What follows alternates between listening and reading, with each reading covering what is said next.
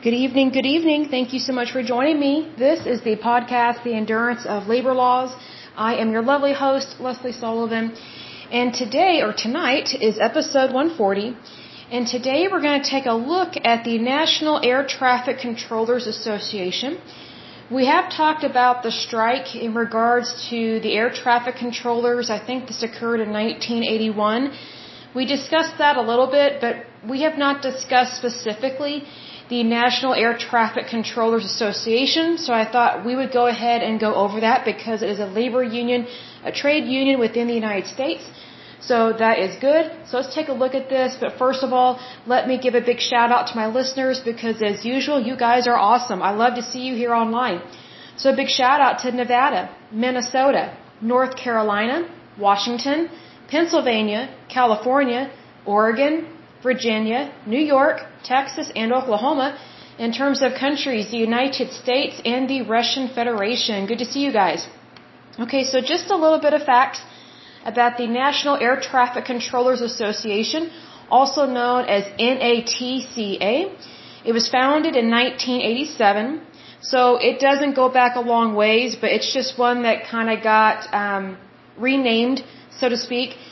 It is headquartered in Washington, D.C. A little bit of concern there because Washington, D.C. is not exactly known for um, being diplomatic or, I would say, fair in terms of politics because Washington, D.C. can be pretty corrupt, unfortunately. It hasn't always been that way, but there are some groups there that control different avenues of politics within our nation's capital, which is why President Trump and other presidents as well, not just Republican presidents, but there have been Democratic presidents as well um, that have tried to drain the swamp, as they say, and you know what? The more corruption that is there, the more difficult it can be to drain the swamp, but it's not impossible. But needless to say, this particular association is located in our nation's capital, which is Washington, D.C. They only have one location, so this is truly an American labor union and trade union. It is only located in the United States. However, they do have ties with an international union in regards to air traffic controllers. That concerns me there with that because pretty much all these other countries that have these labor unions are socialist. And so that's why some of these labor unions, or most of them, that are labor unions and trade unions within the United States, especially when they have an association with an international labor union or trade union, they tend to be fascist or socialist just because it's not democratic. It's not American. It's something from outside the United States trying to get into the United States, which is why I get concerned with stuff like this. Um, the Air Traffic Controllers Association has 15,000 members. Um, their president right now is Rich Santa, and the executive vice president or VP is Andrew Labrovage, if that's how you pronounce his last name. And they have affiliations with the AFL-CIO and the IFATCA. So let's dive into this puppy just a little bit further. And this isn't going to be a super long one. So it should be fairly short and sweet. It says the National Air Traffic Controllers Association, also known as NATCA, is a labor union in the United States. It is affiliated with AFL-CIO and is the exclusive bargaining representative for air traffic controllers employed by the Federal Aviation Administration, also known as the FAA. Now, FYI, these are federal employees, air traffic controllers, which is why back in 1981, when they went on strike, President Reagan could fire all of them and threatened to do so unless they went back to work because they are federal employees and they had grounded all, basically all air traffic within the United States when they went on strike. And they cannot do that because they are federal employees, which means they report to the federal government. So it's not the same as a private sector company that just happens to have employees that belong to a labor union within the private sector. This is federally governed. So when you're dealing with the federal government, you can't just up and walk out and expect to get paid. And it also directly impacts the United States. Also, when they went on strike back in the day, in the early 80s, they also kind of not only did they punish the American people for what they wanted, but they also, interfered with pilots and air flight attendants having a job and receiving wages. See, that's one reason why labor unions and trade unions do not get along with each other. It's because sometimes they sabotage other people's employment and their paychecks for the sake of their bargaining agreement. See, that's one of the biggest problems with labor unions and trade unions in the United States as well as in other countries that have these is that they don't care who they hurt. Because they make it seem like their their job and their wages are more important than everybody else's when it is not. That is not equality. That's not equal opportunity, that's not equal employment. Unfortunately, with these labor unions and trade unions, they get kind of militant, which um, the air traffic controllers in the 80s, they did get militant and they completely walked out on their jobs.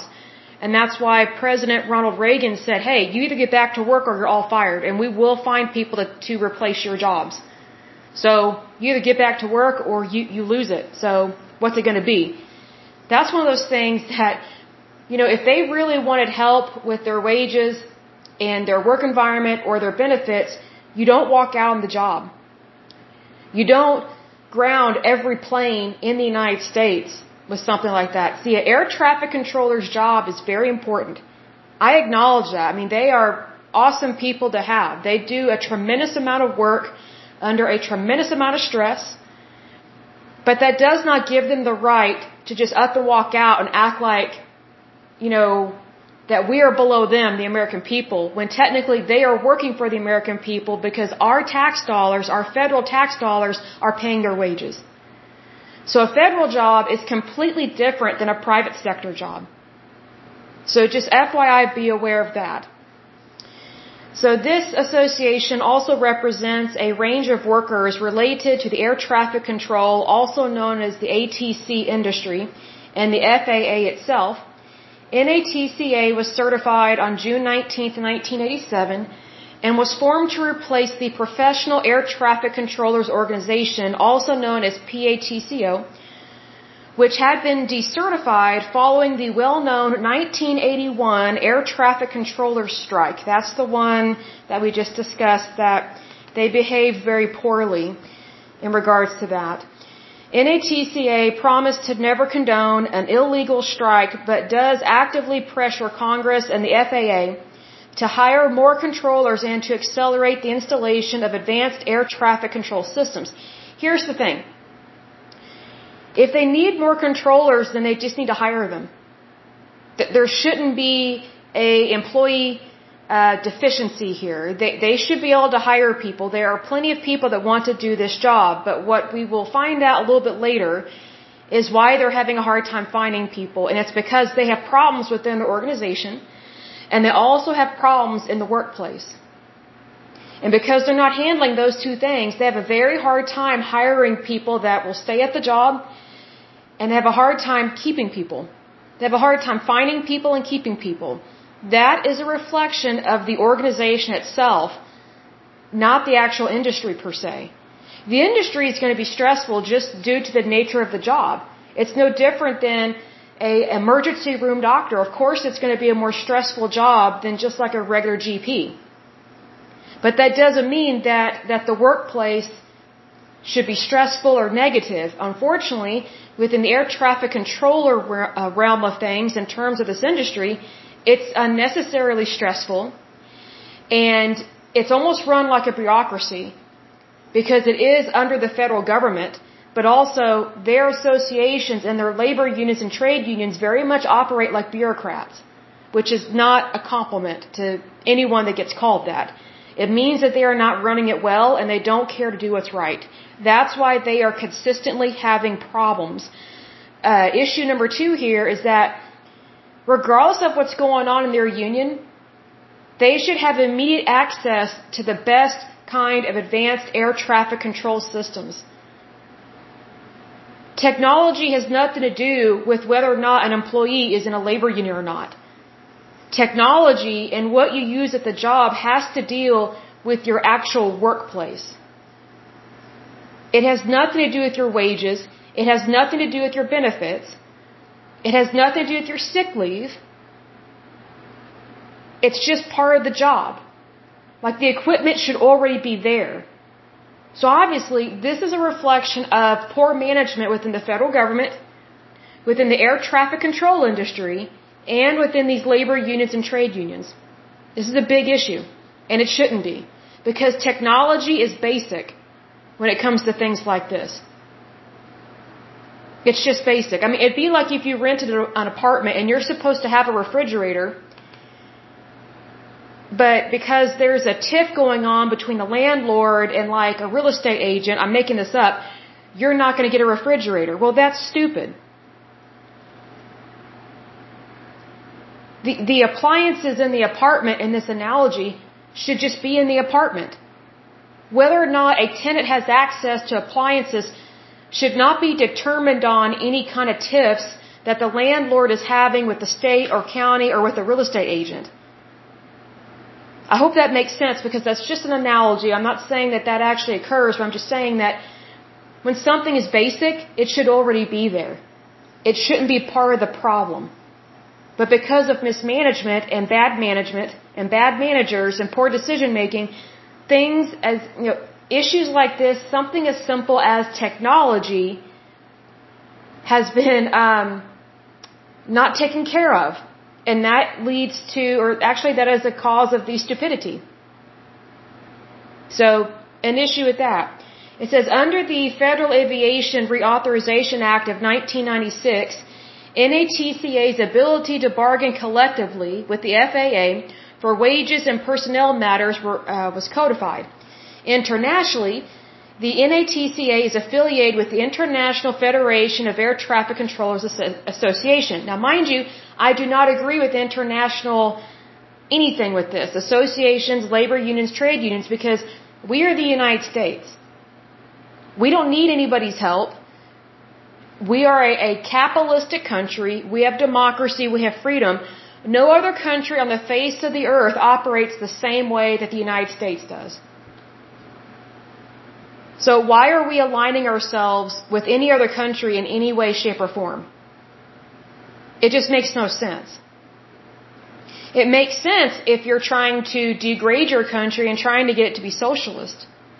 But if you don't want socialism, and if you don't want fascism, then do not align yourself with international entities like this. It makes no sense. Also, whenever you align yourself with an international association, it can actually lead to destabilization of your currency and of your economy. Because socialists, they don't value money, they love money. There's a difference. When you value something, you take care of it. You don't steal it or misplace it. When you love money, you typically steal it or misplace it, and you don't value it. Socialists love money and they love other people's money. That's why these international associations and labor unions cannot truly be trusted. Because they typically are socialist. And the United States is not socialist.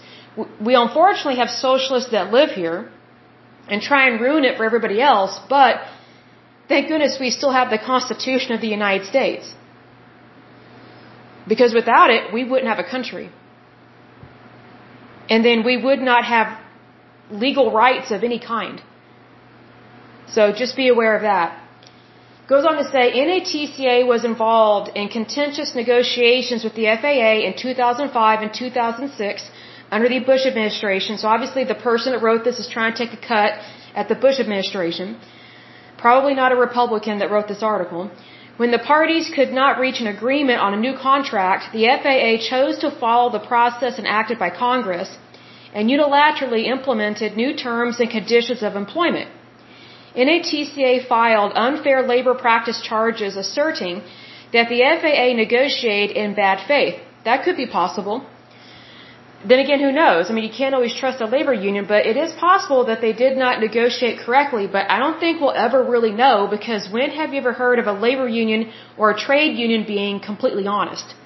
It's very rare. It's very rare. They're, they're usually socialists or fascists and they like to cover things up, that's for sure, and or give to the Democratic Party and affect elections or the outcome of elections. So I kind of have to go, wow, this is probably shady. But, you know, it is possible that there was something done in bad faith. Who knows? We'll, we'll never know.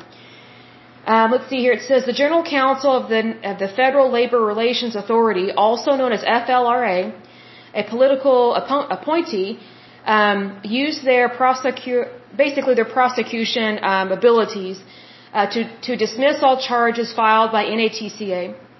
The United States Court of Appeals, District of Columbia Circuit, affirmed uh, the prosecution's discretion to dismiss the charges. So it did go to court, but it failed, so probably for good reason.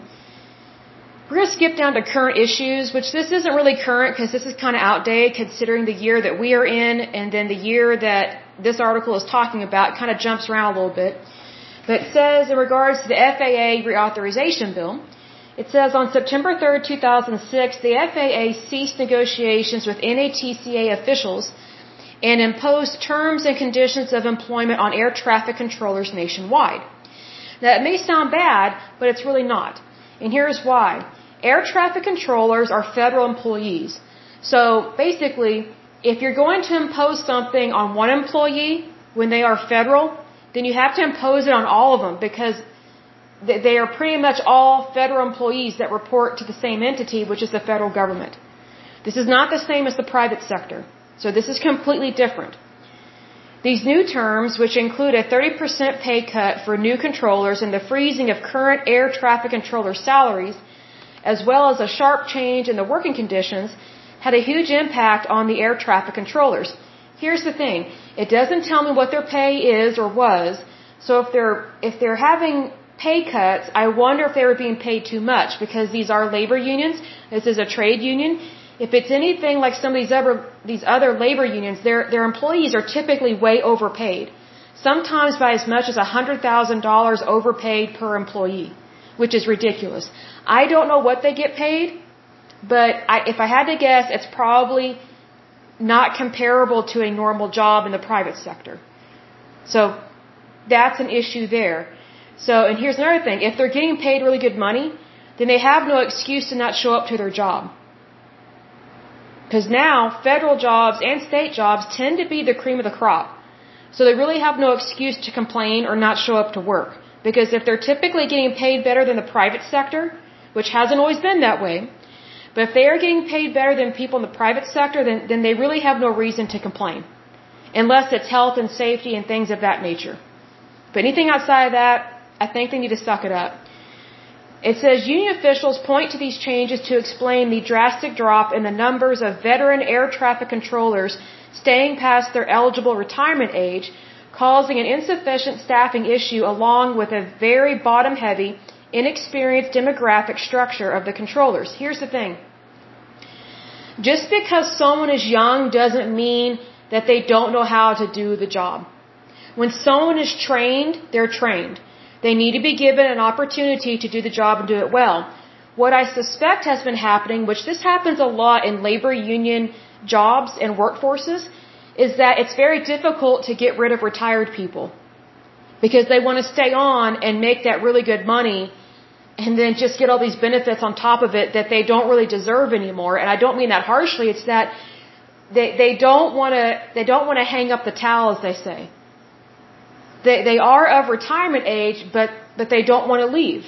Well, how are younger people and newer people ever supposed to take over that job and do it well and learn the ropes if the people that are that are that are past retirement age will not leave? We have that problem here in Oklahoma in regards to retired cops. I don't agree with this, but this happens quite a bit where we will have retired cops that instead of completely retiring, they'll go work for another uh, police agency or police force or maybe work as a sheriff or something. And they're old and beyond, you know, what would be considered a normal age for that type of job. I've seen guys that are in their 80s that are carrying guns and have a badge and they're, they're on the clock earning a living and they can't chase after anybody they can't arrest somebody. I don't even know if they can see to shoot. How is that appropriate? It needs to be appropriate for the job. But it's not always like that. I suspect that same issue is happening within the air traffic controllers, and that's why they, they can't seem to recruit the right people and they can't keep the right people. So there is a hierarchy issue within the air traffic controller industry, within their association, within their labor unions, within their trade unions, and within the federal government because it is technically the federal government that is hiring and firing these people. Obviously, they're not firing people and they're not, they're not, you know, encouraging or enforcing people to retire. So just FYI, be aware of that. Like, you know, we need to learn to read between the lines on this. Because someone that doesn't understand about people staying on past their retirement, they may not understand that that is actually crippling our country and it's making it very difficult for young people or younger people, even in their 30s and 40s, to get good paying jobs that can't support themselves and or their families. The good jobs are out there. It's just you have the older generation, sometimes from the baby, baby boomer generation, they're staying too long in the job. And they're not passing the hockey puck to the younger generation because they want the money. That is greed. It's as I've said in times past, greed is not just in Wall Street. It's in all these other places that people don't ever think to look. That is the issue. And it, and it directly impacts the labor force. It affects our currency. It also affects our labor laws. Because with things like this, it's like young people can't get a fair shake. Well, if they can't get a fair shake, how can they get a good job? Whose fault is that? If they're honestly and earnestly trying to find employment, but they can't find it, whose fault is that? It's not the person's fault that's actually trying to find work. So just be aware of that. Not all people are like that TikToker moron that we talked about in a previous podcast. Not everybody is like him that is around that age. But they get put into that same demographic in terms of the mindset, and they're not all like that. It's just like not all baby boomers are greedy. A lot of them do retire, but the ones that don't retire, they have a problem with greed. It's just sickening to me because, you know, they have children and grandchildren that are trying to find employment. And here they are, still getting a paycheck, and then they may or may not complain about their Medicare or Medicaid or their Social Security. It's like, well, why don't you actually give young people a chance to earn a living?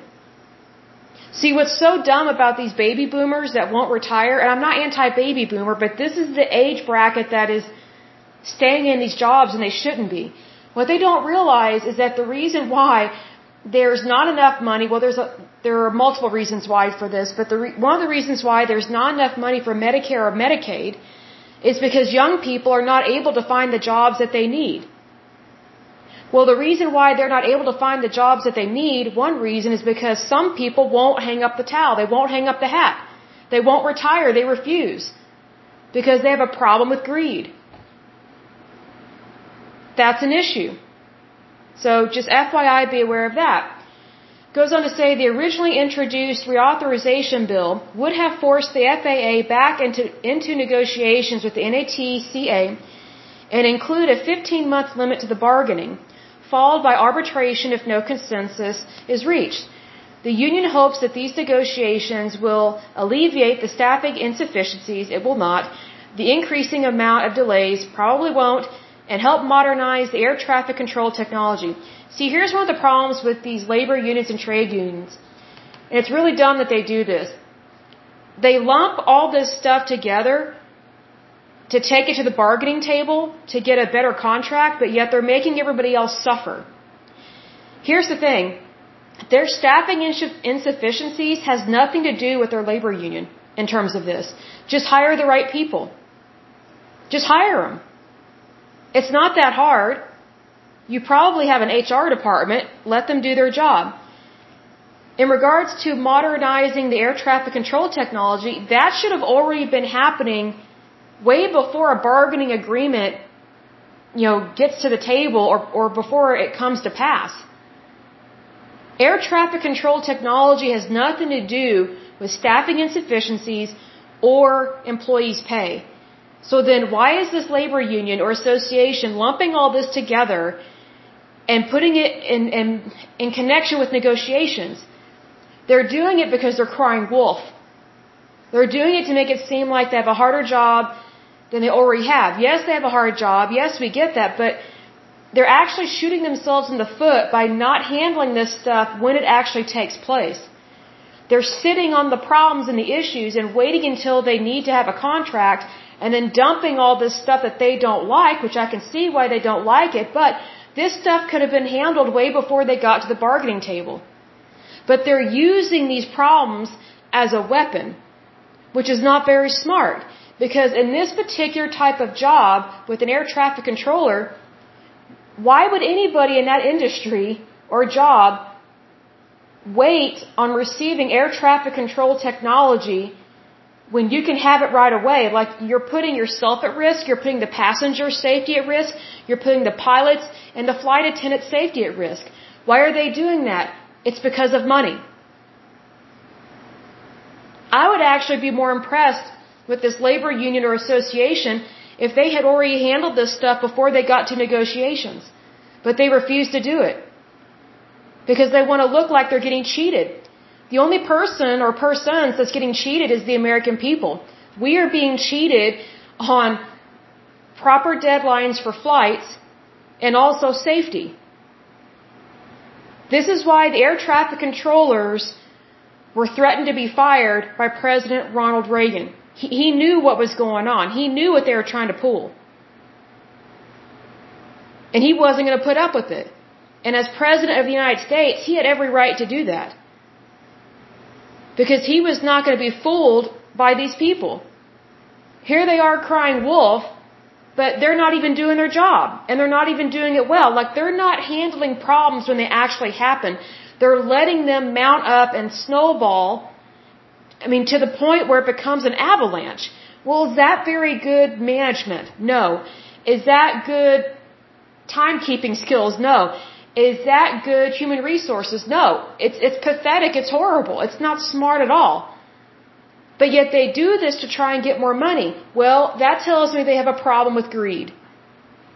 They probably need to do an audit, an internal and external audit. Because if it's obvious to me that they already have a problem with greed, then they probably have got some issues on the inside that they don't want people to know about. Why else would they pull this stuff? See, as taxpayers of the United States, we have every right to call people out on stuff like this because it deals with our tax dollars, first of all, and more importantly, it deals with our safety. It technically deals with everyone's safety that, that flies into or out of the United States, which not only includes national flights, but international flights. Flights from other countries. Don't they deserve to know that, that we have the best technology possible and that the air traffic controllers, you know, should not and cannot have control over all this stuff and shortchange people on safety just because they're throwing a hissy fit? I mean, don't our pilots and flight attendants deserve the best possible equipment for the air traffic controllers so that way they, they can be safe and their passengers can be safe? And later on, we will see, I think it's the NATSB, what, yeah, the NTSB, they kind of call these people out on this. Because it is a safety issue. And the NTSB is the National Transportation Safety Board. In case you're wondering who they are, if you've ever watched a Mayday episode or Why Planes Crash, these are the people that get called in to a plane crash so they can investigate what happened. And they basically do what they can to put the plane back together. They get the black box and they figure out what caused planes to crash. Even these people are concerned about the air traffic controllers and the disconnect between them, the federal government, and the American people. Because there is a disconnect and there's no excuse for it. Safety comes first. Safety is more important than currency. It just is. Just due to the nature of the job. I would think that would be obvious.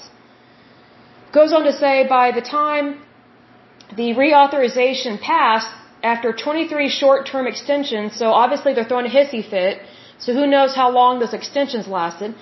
The parties were already two years into a new three-year contract negotiated in 2009.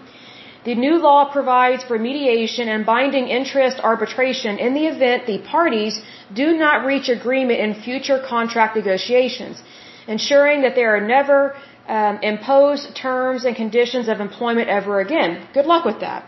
Here's the thing. Air traffic controllers are not an independent company. They belong to the United States because they are under the branch of the federal government. So technically their jobs don't belong to them. Their jobs belong to the federal government, which is you and me, the American people. See, that's why public sector jobs are different than private sector jobs. They are completely separate. Completely separate. Then it talks a little bit about their staffing crisis. It says, as of January 2008, the FAA documented about 11,000 air traffic controllers which is the lowest number since the 1981 PATCO strike. Well, then hire more people. Fix the bureaucracy problems within your organization. Then maybe you might be able to hire more people, recruit more people, and keep more people. But if you don't handle the issue, you're probably still going to have issues. That's just how it goes. I would think it would be obvious. The union's position is that this staff shortage relates directly to the 2006 imposed FAA regulations. There are even low numbers at busy facilities such as Atlanta, Chicago, New York, Dallas, and Southern California, which generally offer a larger salary for controllers. The union feels that this is a very serious safety concern. I would say duh, as it keeps facilities understaffed. However, in regards to the FAA's position on the suggested safety issue, Hank Krakowski, if that's how you pronounce his name, um, then FAA Chief of Operations, so this is past tense, said there's nothing that we're seeing at this point in time that gives us any concern. That's concerning. He would make that kind of statement. See, this is the thing. When you have powers that be, upper management, that don't even want to acknowledge what's going on, they need to be fired. Which is probably why he's probably not there anymore, because it says past tense, FAA Chief of Operations. So just be aware of that. The belief of the FAA is that the staff shortage affects flight delays more than anything else. I don't know about that. And even this is not in significant proportions. In order to maintain or increase the number of air traffic controllers, the FAA is hiring hundreds of trainees and offering cash bonuses to veteran controllers to entice them to stay beyond their retirement date, but numbers remain low. Here's the thing. People, if they are of retirement age, they need to retire. And here's the thing. Trainees, you know, I think this makes it seem like they're bad and incompetent. They're, they're educated at their job. Just because someone is new doesn't mean that they don't know what they're doing. I think the number one thing that frustrates younger people is when they're educated, they're trained, but yet they're not given a chance to do their job and do it well because of their age, because they're younger. That is age discrimination. If it's wrong to discriminate against someone because they're over the age of 55, then it's wrong to discriminate against someone who is under the age of 55, particularly in their teens, or not their teens, their 20s and their 30s. You know, people that go to air traffic control school or that kind of training, they're not morons and they're not idiots. They have a desire to do the job. They went to school for it they should be given the opportunity to do their job and do it well, but they're not being given that opportunity. Why? Because of the federal government, the FAA, and these labor unions and trade unions. It is an issue, like, like they're not communicating with each other. It's just like these federal agencies, you know, before the EPA um, was put together by President Richard Nixon, you had all these different federal agencies that were supposedly investigating all these Superfund sites or these environmental catastrophes, but they weren't talking to each other because they were being competitive. It's not appropriate to be competitive in a federal agency because you're dealing with public safety. It's ridiculous. But but that's the that's the stupidity and basically the infrastructure of so many federal agencies. They act like frat houses. I mean, Greek row is Greek row. I don't even like Greek row. I didn't even like being in a sorority, but here's the thing. unless you're currently in a frat house, you shouldn't be acting like one. And even if you are in a frat house, don't act like you're in one. Girls can't stand it, just FYI. Goes on to say the union believes that the decreasing proportion of veteran controllers to new controllers will result in the overworking of veteran leaders. Really? Gee, there's a light bulb that just went on. It says incomplete training of many new controllers and the increased likelihood of a catastrophic mistake. Gee, whose fault is that? Hire some good people. Retire the older people. You know, they, they need to retire, but there are so many people that are of retirement age that they, they have a love of money and they won't leave the job. And then they have the nerve to complain uh, about being overworked. Then don't do the job. Quit. Put in your two weeks, retire. Give that job to somebody else. That's how it's supposed to be.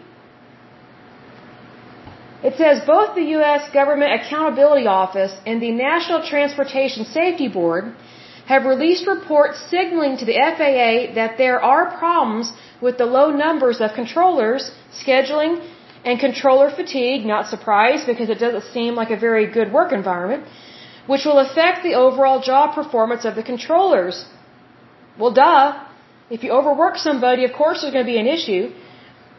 The USGAO report to congressional headquarters on aviation and runway safety declared that it is not possible to make sufficient headway with the runway safety concerns, quote, until the human factors issues involving fatigue are addressed. Then address them. These issues have probably been going on since at least the 1980s, and they're just now writing a, a report about it in the 2000s. See, this is the slow as molasses way of functioning for the federal government. It's pathetic. It says the union believes that the fatigue is the result of the decreased number of air traffic controllers caused by the FAA's enforced policies. They then defer this concern to the National Transportation Safety Board, also known as NTSB, saying, quote, air controller fatigue continues to be a matter of concern for the NTSB. I would agree because they've investigated enough plane crashes to realize people should not be operating when they are fatigued, whether they're pilots or air traffic controllers. I would think that would just be common sense. I would think you wouldn't need a board or a safety report to know that. As it is a safety concern, the NTSB did release a safety recommendation to both the FAA and the NATCA. The issued recommendation analyzed four controller faulted runway incursions, basically wrecks, where after investigation the respective air traffic controllers showed signs of fatigue. I'm not surprised. They should take more breaks. The report said fatigue is known to degrade performance on cognitive tasks involving working memory and vigilance. Or vigilance, excuse me. Well, duh. I mean, they're not saying anything that the human race doesn't already know. And that the mistakes made by the controllers in the investigated instances were consistent with signs of fatigue then give them a break. Rotate more shifts, like that's what you normally do at a place of employment. Why aren't they doing it here? Makes no sense. The board attributed this fact to both the shift work used at most facilities, which often does not allow sufficient rest between shifts, so they don't have enough rest time. Whose fault is that? That's management's fault and to increase amount of overtime worked due to the decrease in controllers. Well, if you overwork people and don't give them enough rest, these are the kind of things that can happen. I'm not surprised by this at all. It's concerning, but it's not surprising. I mean, I look at it this way. Even farmers give their animals rest. And human beings are not beasts of burden. We're not oxen, we're not cattle, but yet Compared to air traffic controllers, farm animals get more rest and luxury than they do. Well, whose fault is that? That's management's fault. Whoever's making those decisions is, is the problem. This is why one of the biggest problems in the federal government, and I'll close with this, one of the biggest problems within the federal government is they do not rotate managers. It's a bureaucracy, so they keep the same bad people in the same position of power for too long, and then it destroys the team, and there's no camaraderie. And it becomes a very stressful work environment. No one deserves that. Air traffic controllers, I mean, they're just like surgeons in an ER. They already have a stressful job. It's not appropriate to make it worse or to not care. So, needless to say, they definitely have their work cut out for them. I hope and pray that it gets better and that their workers get a very much better work environment because here's the thing your work environment matters. It doesn't matter what kind of job you have, whether you work at a spa and have it easy, or if you're an ER doctor, or if you are an air traffic controller. Stress is bad for any worker. And if the job is already naturally stressful, any additional stress just intensifies that work environment. And that's not right to do that. I mean, have we not seen enough OSHA regulations to figure this out? You know, where there's a will, there's a way to make things better. And it's high time the federal government and these agencies and these associations and labor unions, it's high time that they made this stuff better. There's no excuse for it, but it starts with management. It's not the new hires that are the problem. You can blame them all day and all night. What do, what do they know in terms of what's been going on? New hires were not and are not there for when the mistakes were made or when they were implemented with poor decision making skills. That's a reflection of management. It's not a reflection of the new hires or the younger employees. It's a reflection of the people that do not retire. It's a reflection of management where they just kind of, it's the good old boy system. I guarantee you, most of the managers and higher ups in the air traffic controller industry and in the FAA are mostly men. And that's probably why there's a problem. I love men, they can be awesome, but whenever you have an industry that is male dominated and you don't have equal employment or equal opportunity for men and women, it, it, it becomes a good old boy system. It becomes like a frat house. Even though they're not between the ages of 18 and 22, sometimes men revert back to that way of thinking when they're just around their buddies all the time. I don't know why they act like that, but that's sometimes what they do if you don't have new innovations and new ideas in the workplace, then you're always going to be stuck in a rut. That is nothing new.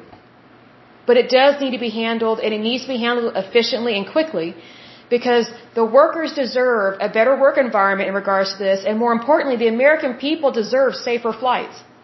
It's a safety issue. It's, it, it is serious, but it is, it's easily it can be easily handled. And you start from the top down. That's what I would do. I would start with the managers and those that are the powers that be, as they say, and just look and see, have they ever made a poor decision? Have they ever ignored the request of an employee? And if so, what was the request? Did they speak up about the hours that they're working, that they're working too much, there aren't enough breaks? If a manager doesn't acknowledge the fact that they're overworking their employees, it's the manager that's the problem and they need to be fired. Hands down, they need to be fired. Doesn't matter if they are an, a, a uh, federal employee. It doesn't matter if they're in a union. Doesn't matter if they've been there 30, 40, 50 years. They deserve to be fired if they don't value the safety of the workplace. Because if the workplace is not safety, is not safe, excuse me, then it makes it very difficult to provide that safety to, to your patrons, you know, to your customers, which in the case of the air traffic controllers, their patrons and their customers is anybody that has a passenger on a jet, which could be you or me or our families. And I think that people would take that very seriously. But I will go ahead and end this podcast. But as usual, until next time, I pray that you're happy, healthy, and whole, that you have a wonderful day and a wonderful week. God bless. Thank you so much. Bye bye.